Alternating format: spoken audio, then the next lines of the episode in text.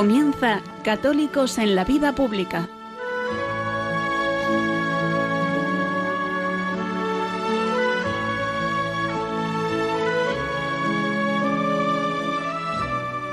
Un espacio dirigido en Radio María por Luis Zayas.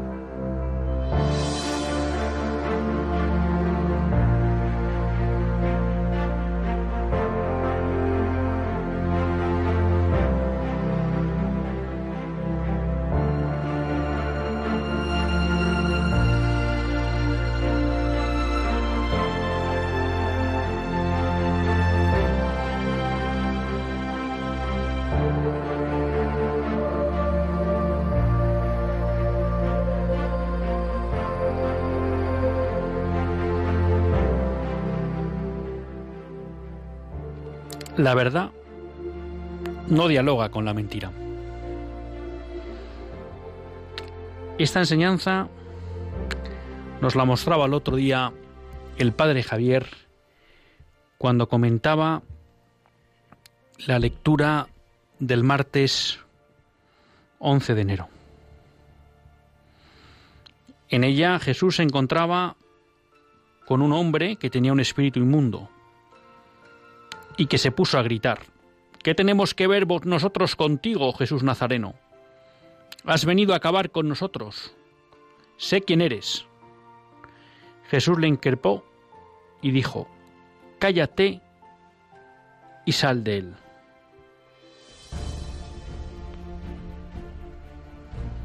Los que escuchaban a Jesús en la sinagoga se quedaron sorprendidos de la autoridad con la que él enseñaba. Como les digo, glosando o explicando esta lectura, el padre Javier nos explicaba que Cristo nos da una enseñanza, y es que la verdad no, no, dialoga con la mentira. Cristo no dialoga con el maligno. Cristo le dije que salga de ese hombre. Y es más, cuando la gente se queda sorprendida por la autoridad con la que predica Cristo, podríamos decir que hay un doble motivo.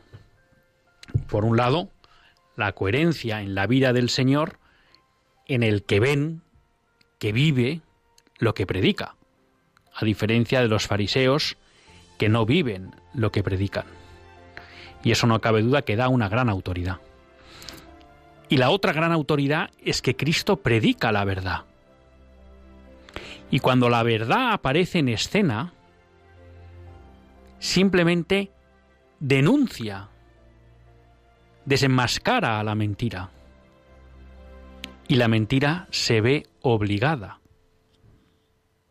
a batirse en retirada, como hace el maligno que había poseído a esa persona ante la orden de Cristo. Esta enseñanza me parece interesante para nuestros tiempos. La verdad no dialoga con la mentira.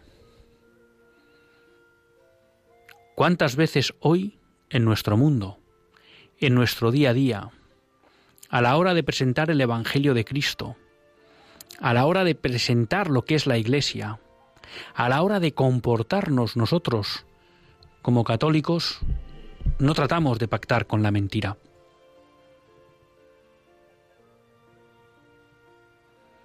Nos olvidamos eso que nos dice el Señor. Estamos en el mundo, pero no somos del mundo. Y eso quiere decir que los cristianos no podemos incorporar en nuestra forma de hacer y de pensar los criterios del mundo. Y menos que intentemos pactar con él. Porque además de que ya hemos perdido la verdad excluye la mentira.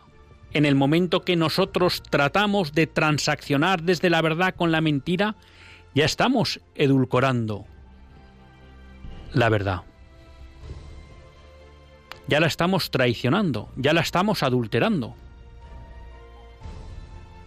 Y quizá ahí está una de las razones por las cuales hoy los cristianos no somos capaces de transformar el mundo, de transformar los corazones de los que tenemos cerca, porque no les presentamos la verdad en su radicalidad. Luego hay otra segunda consecuencia, esa es fruta del pecado original y a pesar de la gracia, pues a veces no somos capaces, que es que tampoco vivimos con radicalidad esa fe y esa verdad que queremos transmitir. Pero me atrevería a decir que lo segundo el mundo lo entiende mejor que lo primero. Cuando nosotros presentamos una verdad edulcorada, una verdad adulterada, una verdad que transacciona con la mentira del mundo, del demonio y de la carne, el mundo la rechaza. Porque percibe que no es verdad. Porque percibe que no le va a transformar realmente su vida. Y para eso no merece la pena entregarse. El hecho de que esos que transmiten a veces no sean perfectos, creo que el mundo lo perdona. Porque cuando descubre esa verdad, también descubre la debilidad del ser humano fruto del pecado original y por tanto sabe perdonar los fallos personales. Por eso podemos decir sin miedo a equivocarnos que no queremos dialogar con la mentira, pero que no nos importa estar con el mentiroso. No queremos dialogar con el pecado, pero no nos importa estar cerca del pecador para sacarle del pecado con la ayuda de la gracia y llevarle a Cristo.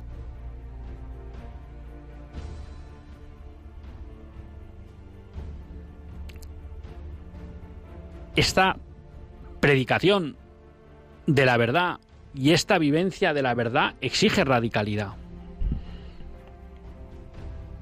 Y Cristo y Dios nos lo piden. Hoy, en un brillante comentario a la primera lectura de hoy, el padre Horta explicaba cómo cuando Dios le pide a Saúl, rey de los israelitas, que acabe con todos los amalecitas, bueno, pues el padre Horta explicaba que Dios no le estaba pidiendo que los matara a todos, porque eso sería incongruente con la figura de Cristo. Yo les recomiendo que escuchen el programa del Padre Horta hoy de nueve a nueve y media, muy interesante y muy ilustrativo. Pero palabra y vida es el programa. Lo que sí explicaba era que Dios lo que les había dicho a los, a los judíos, al pueblo de Israel, es que no quería que transaccionaran, que pactaran con los amalecitas, porque eso les llevaría a renunciar al Dios verdadero y pondría en peligro la fe del pueblo de Israel. Es decir, les pedía radicalidad en no pactar, en no transaccionar con el mundo, con el pecado. Esa misma radicalidad nos la pide hoy Cristo. Igual que se la pedía a los israelitas con los amalecitas. No se pacta con el mal. Y eso debe llevarnos a ser capaces de que nuestra verdad, de que la verdad que queremos transmitir, que no es nuestro, sino que es la de Cristo, la demos por entero, sin adulteraciones, sin edulcoraciones, sin pactar. Es difícil este plan de vida. Siempre ha sido difícil el plan de vida del cristiano. Y por eso, igual que el Maestro, la Iglesia ha sufrido permanentes persecuciones a lo largo de su historia.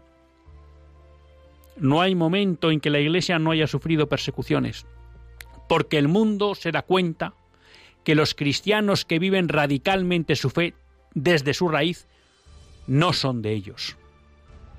Y por eso lo rechazan. Pero por eso tampoco nos puede extrañar esa frase de los primeros siglos de los cristianos, que la sangre de los mártires fue fecunda en nuevos cristianos.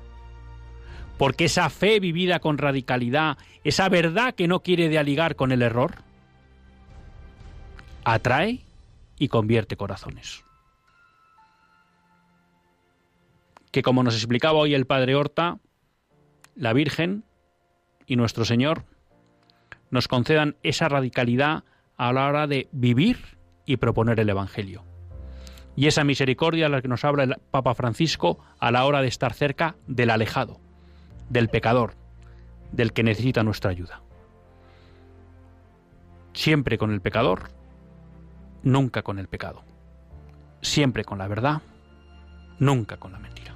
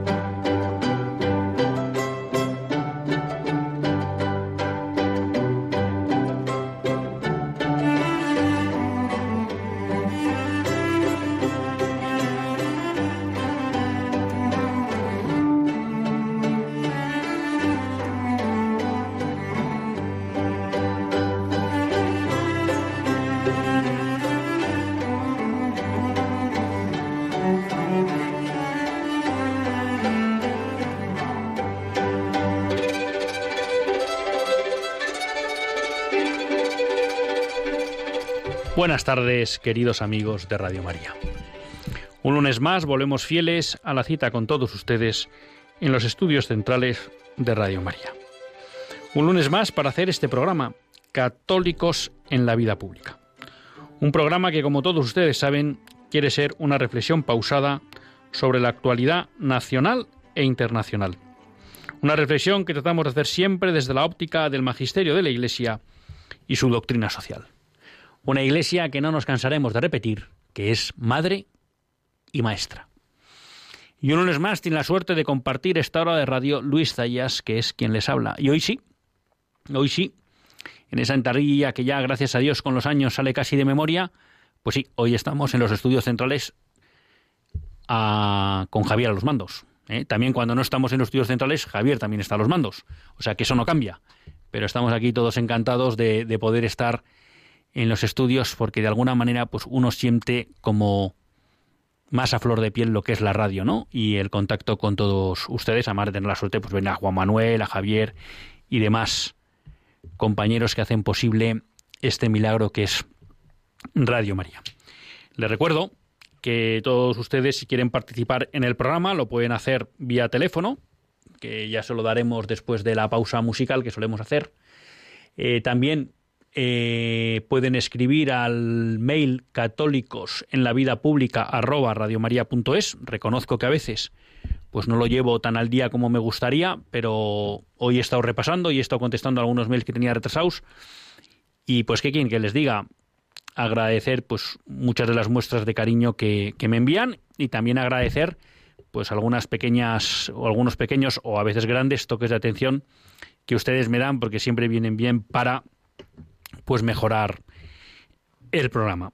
Y saben que tenemos un WhatsApp al que pueden escribir durante el programa. Es un WhatsApp que solo funciona en el directo del programa, que es 668 594383. 668 594383.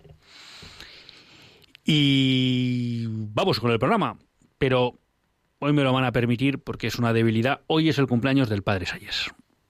El padre Sayés ha sido pues una persona importante en mi vida, también en la de mi mujer, creo que en la vida de mucha gente, ¿eh? que a través de sus retiros, sus conferencias, pues ha, ha sido capaz de, pues de llegar a un encuentro con Cristo, de estar más cerca del Señor, de comprender mejor la fe que queríamos vivir, de cómo vivirla, ¿no? Y el Padre Sayés, pues también es una de esas piezas importantes en Radio María, porque son multitud ¿eh? las conferencias pues que se van poniendo a lo largo de los años del, del padre Sayes, que con esa forma de expresión tan característica de él, pero con esa capacidad pedagógica brutal, ¿eh? pues era capaz de hacernos entender eh, lo difícil de manera sencilla, ¿no? Y el padre Sayes cumple hoy 78 años, pero pues desgraciadamente está con un proceso de demencia y prácticamente pues no no recuerda nada, es, difícil, hoy he tenido la suerte de poder hablar con él por teléfono, pero bueno, no, no, es posible hablar con él, ¿no? Así que pues aprovecho que es su cumpleaños para que todos ustedes pues recen por él, para que el Señor y la Virgen le cuiden y para que para que esté siempre bien y igual de bien atendido que está ahí en la residencia sacerdotal de, de Pamplona. Pero bueno, pues un, un recuerdo quería tener hoy con el padre con el padre José Antonio Salles. Y a partir de ahí, pues tenía varios temas, varios temas. Siempre traigo más de los que caben en el programa, ¿no? Y seguro que no llego a todos, pero bueno, ustedes con su benevolencia, pues me perdonarán. Y quería empezar un poco, pues, de alguna manera, retomando brevemente eh, la idea del, del editorial, ¿no? Que surgía a partir de ese sermón comentando el Evangelio del endemoniado que se del lunes del martes pasado y que luego me ha sorprendido porque la idea era la verdad no pacta con el error, no dialoga con el error, ¿no? Eh, nosotros eh, alguien puede entender que eso es una posición presuntuosa, pero no es el caso, ¿no? Es simplemente la verdad trata de hacerse entender para aquellos que no la comprendan, pero no trata de pactar y de llegar a un acuerdo con la mentira, eh, que son dos cosas distintas. No estamos diciendo que no tengamos que salir a explicar la verdad, no estamos diciendo que no tengamos que salir a refutar la mentira o, hacer comprender o expresar mejor la verdad, pero lo que no podemos caer en la trampa es de tratar de transaccionar ¿eh? y edulcorar la verdad como para llegar a un acuerdo con la mentira. Y esto es importante, no lo voy a desarrollar hoy, porque en el fondo es uno de los elementos básicos sobre los que se está construyendo la sociedad en España desde hace 40 años. ¿Eh? Y es que básicamente no existen principios irrenunciables, que diría Benedicto XVI, y todos se pueden pactar por el bien de el consenso, la convivencia y demás. Y la realidad es que cuando la verdad cede, cuando se cede la verdad, la convivencia se va haciendo cada vez más imposible. Puede haber una falsa apariencia de convivencia en el sentido de que no haya violencia muy visible, ¿eh? porque el aborto es muy violento pero no se ve. La eutanasia es muy violenta pero no se ve. Por poner dos ejemplos fáciles. ¿Eh? pero podríamos poner otros. El abandono de los niños por parte de los padres, con los divorcios o con demás, es muy violento, pero muchas veces no se ve a nivel general en la sociedad, ni genera mucho ruido. Pero luego hay muchos problemas ahí detrás. La vivencia mala de la sexualidad genera mucho daño, pero muchas veces no se ve, o solo lo ven los cercanos.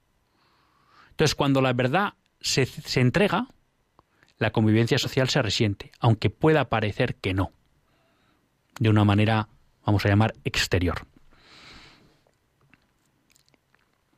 Pero luego, pues realmente me quedé con esa idea, pues vamos a comentar con todos nuestros oyentes en Radio María la cuestión de que la verdad no dialoga con el error, y luego me llamó la atención, pues hoy, escuchando Radio María, el programa de Palabra y Vida del Padre Horta, bueno, pues cuando hace, me ha encantado una exégesis de esa lectura de de la petición que hace el Señor a Saúl de que no deje viva ninguna malecita. Bueno, y entonces él explica cómo se debe entender esa petición de Dios, ¿no? Pero no lo voy a hacer porque lo ha hecho él mucho mejor que yo. Pero lo que sí quería, lo que sí decía el padre Horta es que ahí lo que había, mal concretada luego la petición en cómo se debía llevar a cabo, si había una petición del Señor al pueblo de Israel de que no pactara vamos a llamar, con los paganos, es decir, que no tomara las costumbres de los paganos, ¿eh? que no transaccionara con los paganos de tal manera que iba a debilitar la vivencia de la fe del pueblo de Israel, ¿no? Para que luego Eso lo explica el padre Horta, no me meto. Entonces, bueno, también volvía la cuestión de la radicalidad, ¿no? De la radicalidad que debe tener el cristiano de no pactar con el mundo, con el demonio con la carne. Situación difícil, ¿no? Pero los dos elementos, la, la verdad no pacta con el error o no dialoga con el error y la radicalidad del cristiano frente al mundo, el demonio y la carne, bueno, pues me hacían eh, reflexionar sobre que quizá ahí está la debilidad del cristianismo hoy en el siglo XXI. En que como vivimos en un marco anticristiano, con la finalidad, muchas veces incluso inconsciente, de encontrar un hueco en ese marco que nos es hostil, estamos dispuestos a ceder partes de nuestra verdad. Claro, y entonces el cristianismo es imposible que florezca.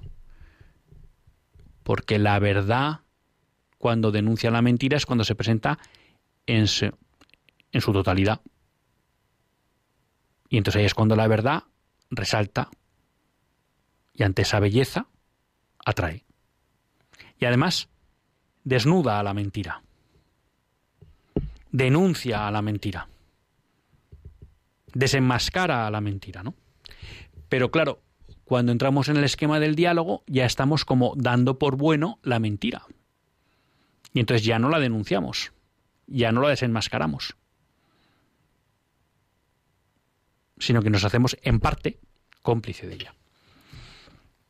Otra segunda cuestión que quería tratar con ustedes es una reflexión que me pasó el otro día estando en el médico, vamos, concretamente en un fisio, y bueno, pues hablando de la situación, ¿no? Ya saben ahora que a nivel económico, pues estamos viviendo una situación complicada porque tenemos una inflación muy alta. Y ya saben ustedes que históricamente la inflación se ha llamado el impuesto a los pobres. Porque la inflación supone que todos perdemos poder adquisitivo. Que con un euro podemos comprar menos cosas que hace un año. Concretamente, este año en el entorno del 6,6% menos de cosas. Claro, eso a quien más afecta es a las personas que tienen salarios, a las familias que tienen salarios más humildes. Entonces, es una manera de quitar poder adquisitivo, que es lo que provocan los impuestos cuando son excesivos. Bueno, lo provocan siempre, pero cuando son excesivos más. ¿Vale? Y entonces, vía la inflación, se provoca el mismo efecto, ¿no? Entonces, claro, estamos en una situación compleja. Muchas personas que todavía sus negocios no se han podido eh, recuperar de los efectos de, de, toda la crisis sanitaria del año 2020 y de las restricciones que todavía se mantienen en algunas situaciones. Bueno, una situación compleja, ¿no?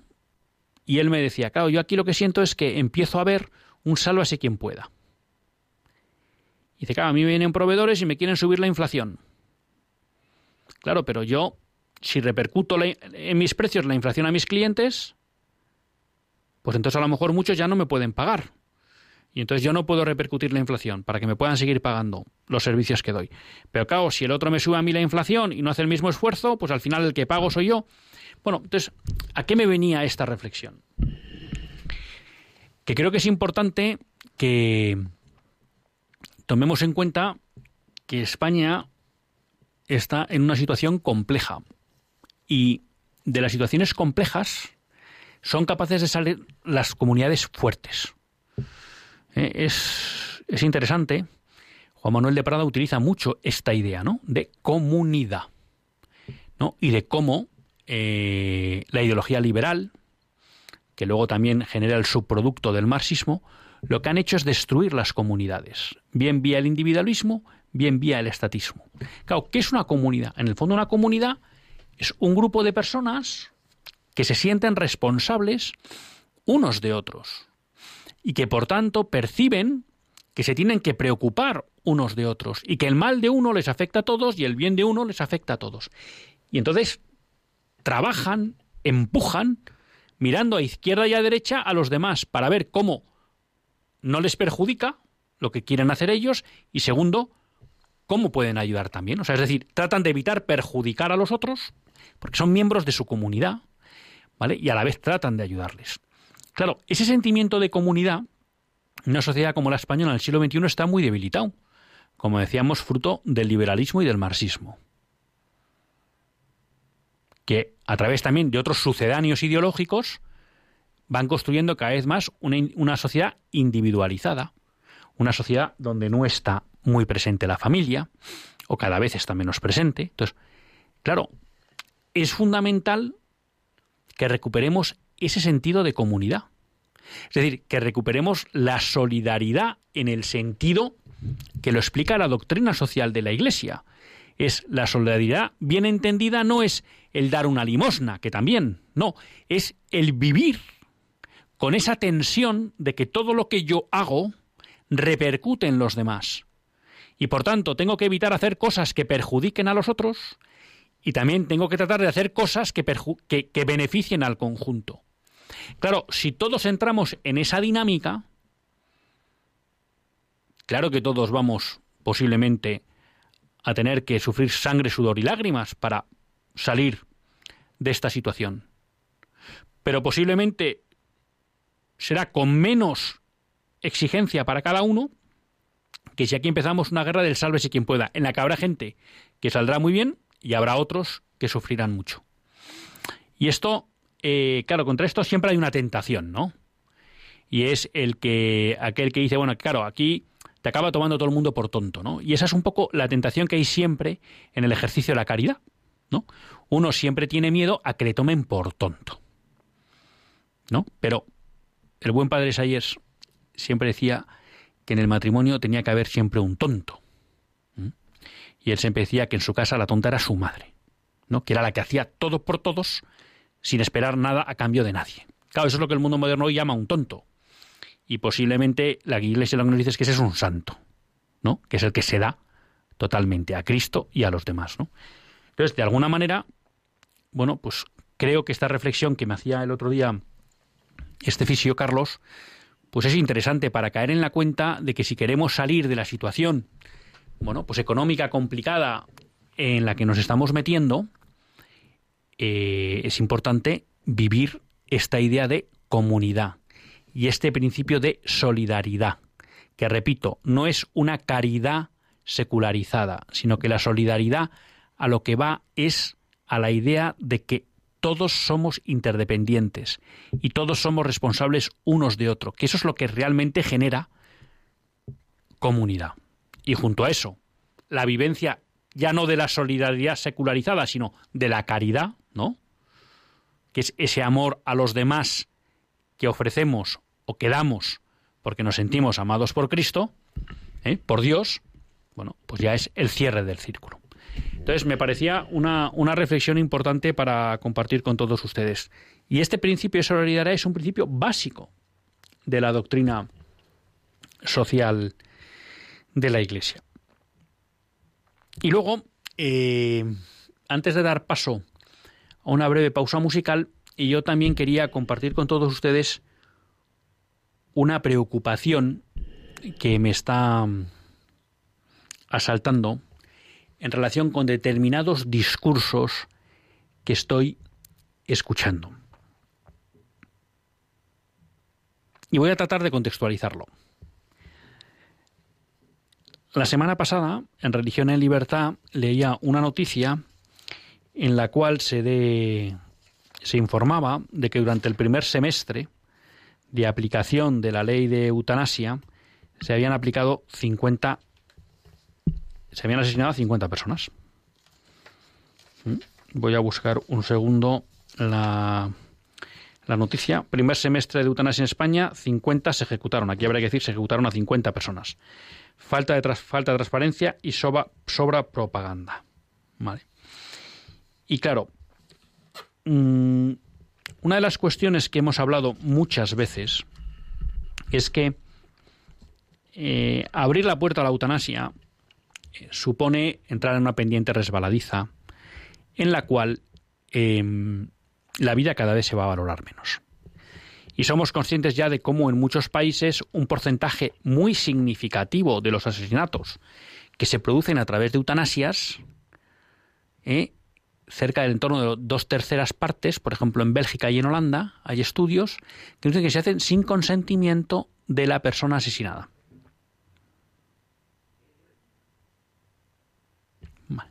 sea, es una primera derivada, ¿no? Alguien dirá, bueno, todavía estamos pronto, claro, todavía estamos pronto, pero las pendientes empujan hacia abajo. Pero luego, otro efecto que también hemos visto y hemos comentado en este programa es cómo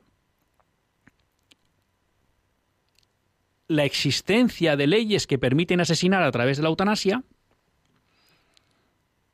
lo que provocan es que se empiece a valorar quién debe recibir y quién no un tratamiento médico.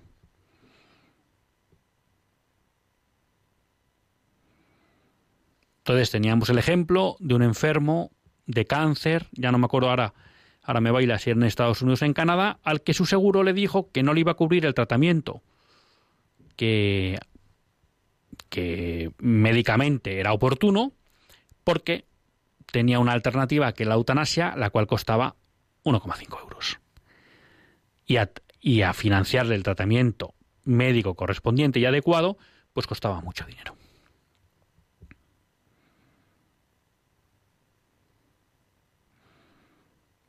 Claro,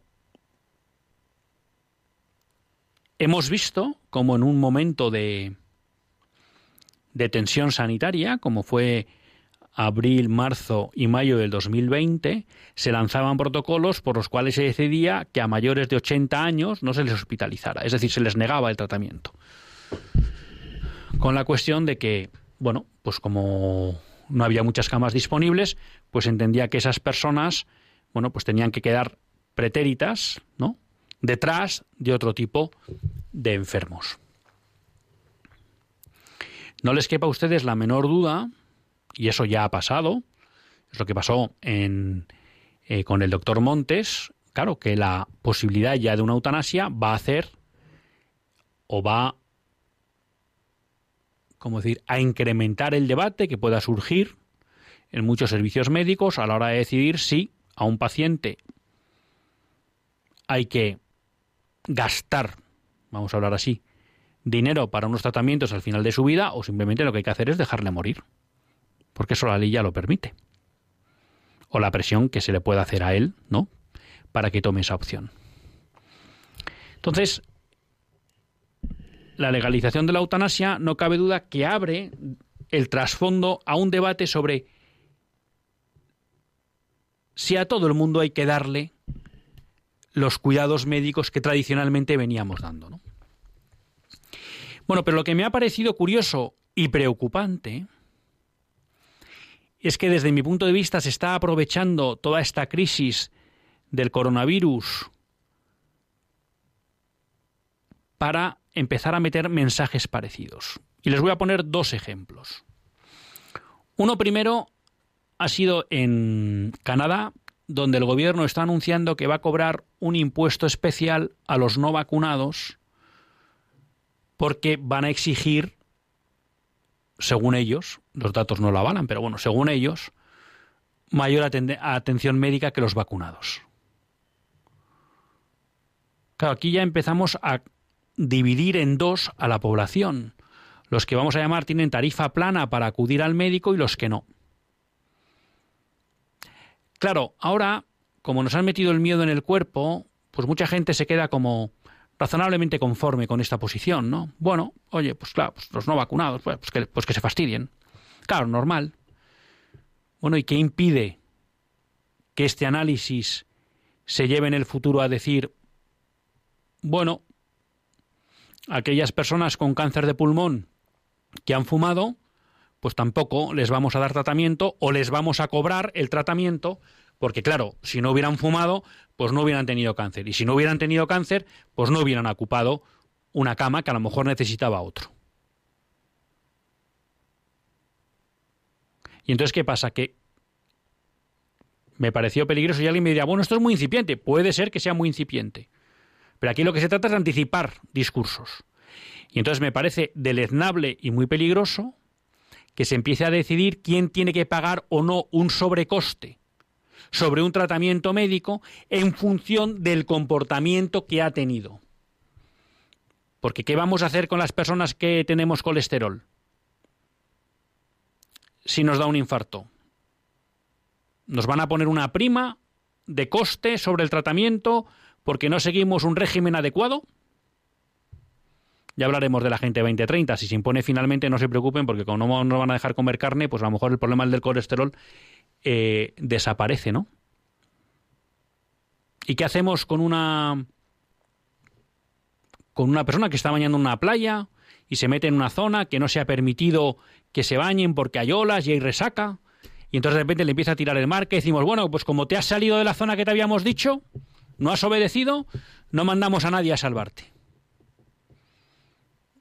Cuidado con este discurso.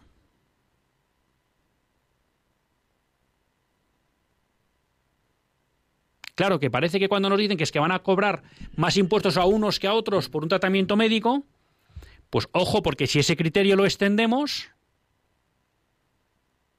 y aquí no está primando que la persona, toda persona tiene derecho a que la sociedad le cuide, sino que estamos empezando a decidir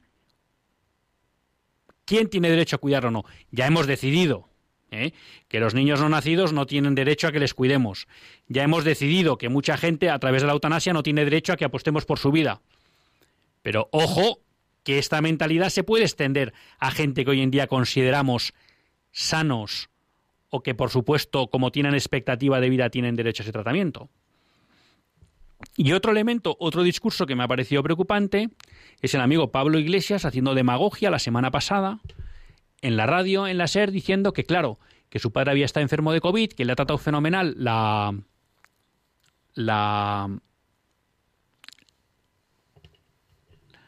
Perdón, me queda clavado. La, la sanidad pública y que gracias a Dios ha tenido una cama, pero claro, que si su padre no llega a haber tenido cama porque la UCI estuviera llena de no vacunados, pues que él, por supuesto, eh, habría querido fastidiar, él utilizó otra palabra, mucho a los no vacunados. ¿no? Entonces aquí volvemos un señor que empieza a generar un discurso de discriminación. ¿no? Oye, no, es que estos no deberían tener derecho a la sanidad.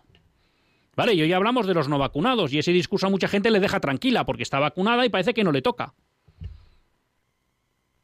¿Y si dentro de unos años esto empieza a girar? Y entonces lo que parece que fueron borradores, que no fueron tan borradores, en la pandemia de marzo del 80, de marzo del 20, cuando se decía que los mayores de 80 no se hospitalizaran, por ejemplo, en Cataluña, y ha habido polémicas con determinados borradores en Madrid, si eso se hace ya norma, porque como hemos decidido que somos una, sociedad eugenésica que hemos aprobado la eutanasia, pues a lo mejor se decide que a partir de ahora los mayores de 80 no tienen derecho a quimioterapia, que es muy cara. Y que para que vivan cinco años más esto se acabó. Y además no van a ocupar un tratamiento de quimioterapia, no vaya a ser que no lo haya para un chico de 40 años.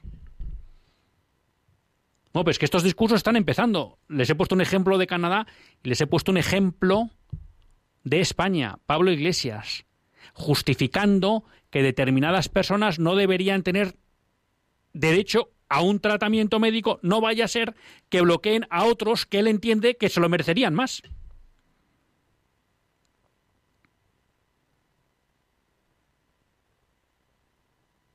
Y ojo, porque repito, ya hemos abierto la espita a la mentalidad eutanásica, a la que le sigue la, mentalidad eugenésica. Y este tipo de discursos al final se alejan de la doctrina social de la Iglesia, que lo que nos dice es que toda persona tiene derecho, en la medida de las posibilidades del Estado, obviamente, no vamos a montar 100.000 hospitales, pero toda persona tiene derecho a que la sociedad se ocupe de ella con sus medios. Y no tienen derecho la sociedad a discriminarle por motivos injustos, como puede haber sido su comportamiento antes de tener esa enfermedad. Porque, repito, lo de vacunado o no vacunado, hoy es un ejemplo, pero podríamos poner 27 el día de mañana y se podrán desarrollar 27. Y entonces al final aquí a lo que entramos es que va a ser el Estado el que decida en base a nuestro comportamiento que Él validará si tenemos derecho o no a servicios esenciales. Este es el discurso que se está abriendo. Y que además se está abriendo en un tema que es básico para la convivencia de una sociedad, que es la atención sanitaria. Porque si empezamos a poner en duda que los ciudadanos tienen derecho a ser atendidos por la sociedad, estamos poniendo en duda uno de los principales cimientos de una convivencia, que es, ya lo habíamos dicho, era uno de los grandes problemas de aprobar una ley como la eutanasia, que va a empezar a generar en muchas personas la duda sobre si la sociedad está dispuesta a cuidarles o no. Pero es que las declaraciones del ministro de Sanidad de Canadá o las de tipo Pablo Iglesias están dando un paso más. Y es que se están empezando a, a autoconceder el derecho de determinar qué condiciones hay que cumplir para tener derecho a un tratamiento sanitario. Entonces esto me parece grave y creo que es bueno una pausa para reflexionar.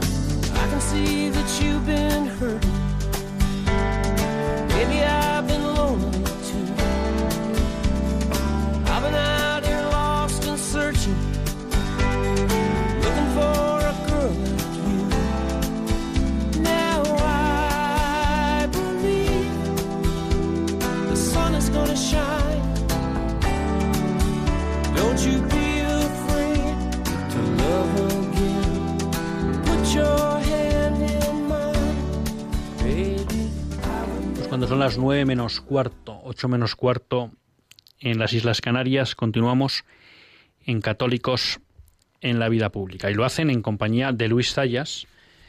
Bueno, pues que también quiero aprovechar este momento para agradecer algunos WhatsApp que me llegan diciendo pues que se acuerdan del Padre Sayés, que rezarán por él y tal. Pues muchísimas muchísimas gracias. Y en relación con esto, pues les recuerdo que aquellos que quieran pueden llamar al 91 005 9419. 91005 9419, el teléfono del directo del programa.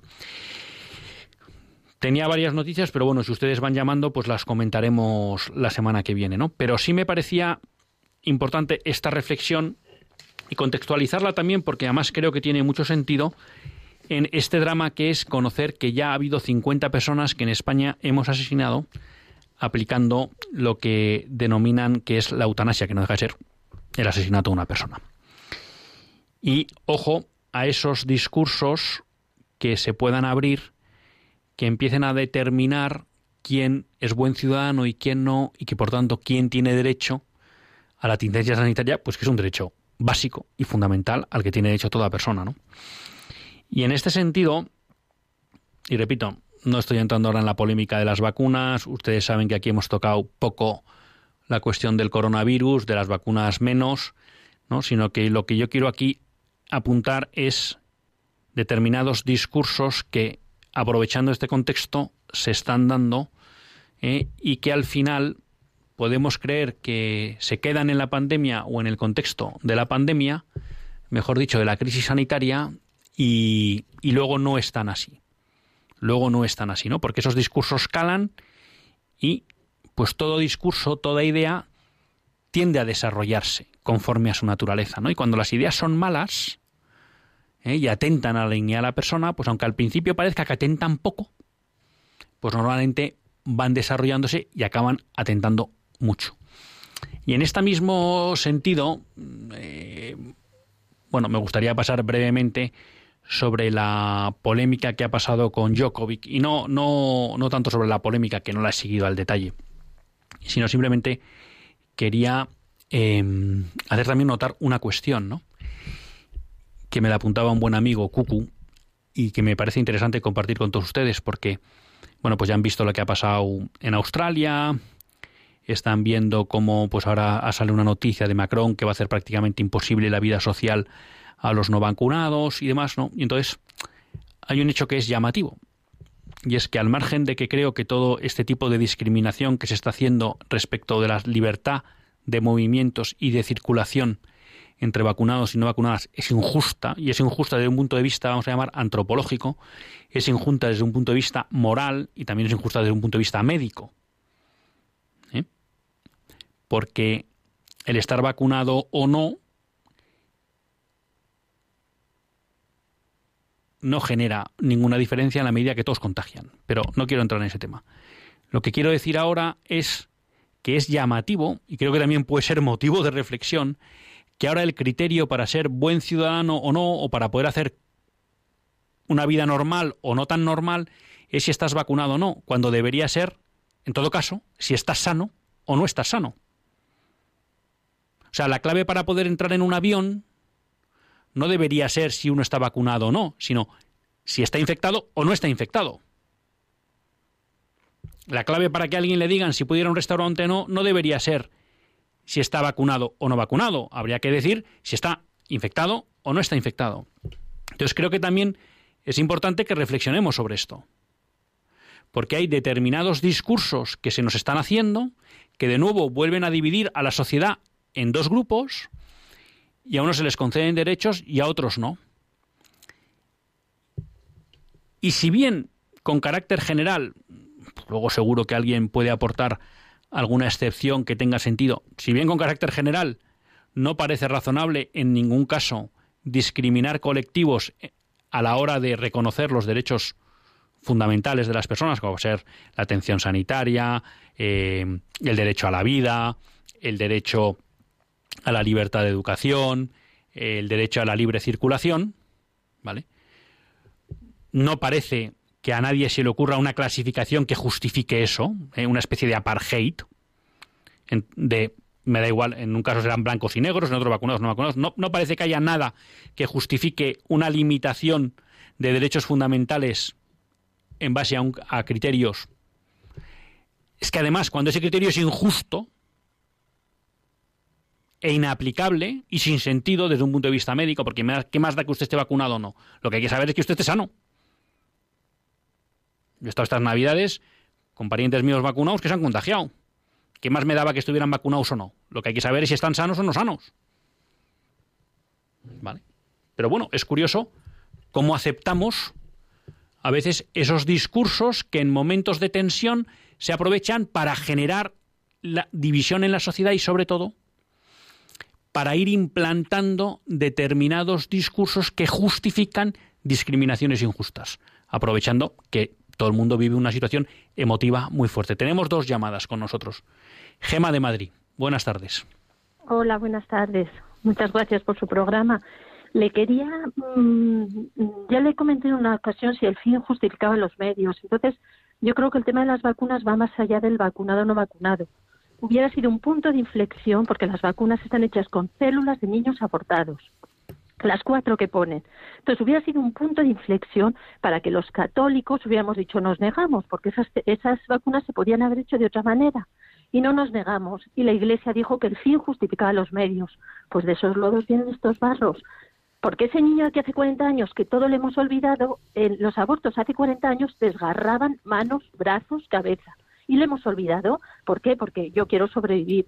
Pues a lo mejor hay que hacer esa reflexión. A lo mejor lo que ha dicho usted en el inicio del programa era el momento de dar la talla de los católicos. ¿Lo hemos hecho? No. Y los que no nos vacunamos por esa razón, eh, eh, vamos, no podemos entrar en bares, no podemos ir a Grecia, no podemos tal, pues no iremos. ¿Qué se le va a hacer? Y cuando no nos quieran atender en el hospital, pues no nos atenderán. Pero claro, si quieres luchar por lo que realmente se lucha, que es el genocidio del siglo XX y XXI, pues a lo mejor teníamos que haber dado la talla. Solo eso. Mm, gracias, Gema. Eh, doy paso a Antonia y comentamos. Buenas tardes, Antonia. Hola, buenas tardes. Le pido brevedad porque no nos queda mucho tiempo. Muchas gracias por el programa. Nada, yo lo único que quería decir que es que esto de dialogar siempre con tanto respeto con todo el mundo, pues tiene la, mm, el peligro ese de caer en la trampa de poner todas las opiniones a la misma altura, ¿no? Entonces, cuando un católico o una autoridad católica dialoga y con una con una persona que está defendiendo la eutanasia, con un partido político que defiende la eutanasia y lo pone a la misma altura que, que si fuera otra otra otra situación normal, ¿no? Pues entonces yo creo que eso está confundiendo a los católicos mucho, ¿no? Porque mm, si se si se dialoga en términos mm, tan cultos y tan eso que, que la gente no se entera de lo que están dialogando, pues la gente acaba diciendo, bueno, el político defiende una cosa, la iglesia defiende otra, la iglesia lo defiende, la iglesia lo respeta, lo que diga el otro, con tanto respeto, la gente acaba pensando que da todo igual. Entonces yo creo que que había que hablar un poquito de, de lo que hacen mal algunos partidos, ¿no? Solamente se habla de los que son Mm, los de izquierda hablan muy mal de, de vos, le llaman ultraderecha, homófobo, racista y tal. Pero nadie dice que los lo, lo, de izquierda pues son asesinos, son mm, nadie lo dice porque están matando, están apoyándose en la muerte. Y, y la gente se cree, oye, que, que, que, son partidos legales y que tiene, y que tiene que se pueden votar lo mismo uno que otro. Bueno, me, me callo ya. Pues muy de acuerdo, Antonia, y muchas gracias. Bueno, mm, Antonia, coincido, y efectivamente, pues a veces eh, solo caemos en criticar a determinados partidos, vamos a llamar de, de, lo que se llama hoy la izquierda de hoy, y lo que se llama también la derecha de hoy, pues hay muchos que son cómplices de cómo se ha impuesto este liberalismo y este marxismo cultural, ¿no? Yo ahí siempre vuelvo a esa idea que repite tanto Monseñor Munilla, posiblemente hoy el eje no sea izquierda o derecha, sino creyente no creyente, ¿no? Con lo cual yo creo que tenemos que salir también de esquemas antiguos. Y Gema, mire, no puedo estar más de acuerdo con muchas cosas que usted ha dicho, ¿no? Sí me gustaría puntualizar una cosa. Y primero, ¿el fin justifica los medios? No. Y por tanto, creo que hoy, en lo que he comentado antes de muchas medidas que se están tomando y tal, hay que considerar que como hay un fin bueno, que es salvar a la población mundial, cualquier medio vale. Y creo que estamos dejando de ser finos a la hora de juzgar esos medios, que en muchos casos, como los que he citado antes, me parece que están siendo ilícitos desde un punto de vista moral y de la doctrina social de la Iglesia. Esta discriminación que se está dando entre vacunados y no vacunados. Junto a eso, sí creo que hay dos cuestiones. Uno, el Vaticano, en la nota que saca para la Convención para la Doctrina de la Fe, bueno, pues él eh, han hecho una valoración en la cual entienden que la utilización de las vacunas, aunque provienen de líneas celulares de fetos abortados, no es inmoral. Y la explicación la dan en el punto 3. Y es que de alguna manera se trata de una cooperación material pasiva por parte del que se pone la vacuna. Por tanto, podemos decir que es una colaboración con el mal, vamos a llamarlo así en términos un poco coloquiales, muy pequeñita, y que por tanto ante el riesgo de que si no hay otras vacunas la, pandemia se pueda extender y provocar muchas muertes, pues en ese riesgo-beneficio eh, la Congregación para la Fe justifica ese uso. Lo cual no quiere decir, uno, ni que sea lícito fabricar así esas vacunas, la Congregación para la Fe sigue diciendo que es ilícito, y dos, reclama y hay que reclamar a las farmacéuticas que hagan vacunas éticas y no a partir de líneas celulares. También en la línea con lo que usted ha dicho, y que estoy muy de acuerdo, creo que también hay una cuestión que dice la Convención para la Fe en el número 4. De hecho, el uso lícito de estas vacunas no implica ni debe implicar en modo la aprobación moral del uso de líneas celulares provenientes de fotos abortados. Y luego dice, al mismo tiempo, en el punto 5, es evidente para la razón práctica que la vacunación no es por regla general una obligación moral, y que por lo tanto la vacunación debe ser voluntaria. Es decir, que la Convención para la Fe lo que nos dice es, oiga, si alguien cree que debe ponerse esa vacuna para salvar su vida y para salvarla de las personas que le rodean, a pesar de tener un origen ilícito estas vacunas, la Congregación para la Doctrina de la Fe lo admite. Dicho eso, si alguien cree, y coincido con su posición, que esto es un elemento que le hace rechazar esa vacuna, bueno, la vacunación es voluntaria. Dicho eso, coincido con usted. Creo que los católicos y las instituciones católicas no hemos denunciado suficientemente la falta de vacunas éticamente irreprochables. Y al final, bueno, como nos han dicho que nos podíamos poner, pues hemos dicho, oye, pues que la gente se pone la que hay. Es verdad, como ha explicado muchas veces Monseñor Munilla, la gente no ha podido elegir qué tipo de vacuna se puede poner. De acuerdo. Y eso está ahí. Por tanto, la gente no tiene que tener ningún cargo de conciencia al que haya decidido. Pero dicho eso, creo que hemos hecho dejación de funciones en denunciar que las vacunas que se están trayendo a España son todas éticamente reprobables. Porque todas provienen o han utilizado de una manera u otra líneas celulares provenientes de fetos abortados. Entonces coincido con usted, hemos hecho dejación de funciones. Y luego me admira, y creo que es un ejemplo a seguir, el hecho de que, bueno, pues por seguir su conciencia, y repito, la nota para la conciencia de la doctrina fe deja claro que la vacunación tiene que ser voluntaria, bueno, pues usted eh, asuma que eso le puede traer determinadas limitaciones, ¿no? Pero que su conciencia le dice que esa vacuna usted no se la debe poner. Pues le, le admiro en, en la actitud. Y sí, creo que los católicos tendríamos que reclamar mucho más y con mucha más fuerza que se hicieran vacunas éticas. Hasta el próximo lunes, si Dios quiere, que Dios les bendiga.